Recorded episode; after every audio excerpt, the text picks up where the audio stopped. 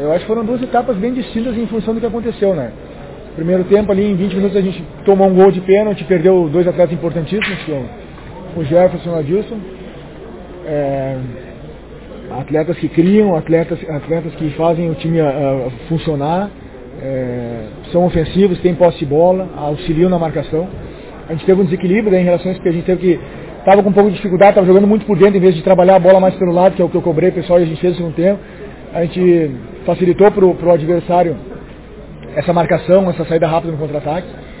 É, eu acho que isso foi, foi, foi o maior problema nosso, foi insistir muito no jogo pelo meio. Toda vez que a gente conseguia abrir o jogo, e principalmente pelo Ronaldinho, a gente criava alguma coisa, chegava pelo lado com força.